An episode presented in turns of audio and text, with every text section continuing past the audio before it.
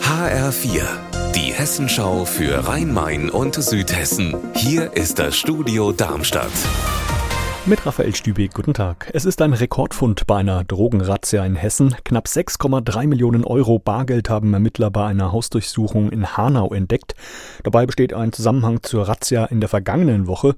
Da hatten die Fahnder bereits zwei Marihuana-Plantagen entdeckt und mehrere Verdächtige festgenommen. HR-Reporterin Marie-Kathrin Fromm. Die knapp 6,3 Millionen Euro waren auf dem Dachboden eines Mehrfamilienhauses in Hanau versteckt, in Koffern und Taschen. Außerdem fanden die Beamten dort 25 20 Kilo Kokain, andere Drogen und auch noch Schmuck und teure Uhren.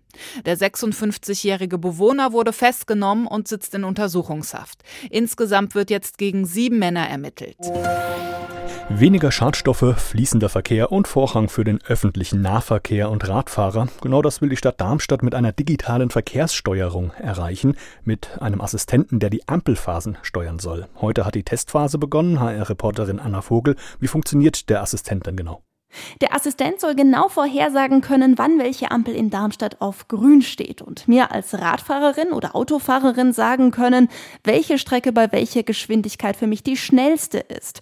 Genau dafür wird gerade eine App entwickelt. Um der den letzten Schliff zu geben, startet heute eine Testphase auf der Niederramstädter Straße. An den Ampeln dort sind nämlich schon entsprechende Sensoren installiert. Fertig sein soll die App dann im Frühjahr und für alle zum Download bereitstehen.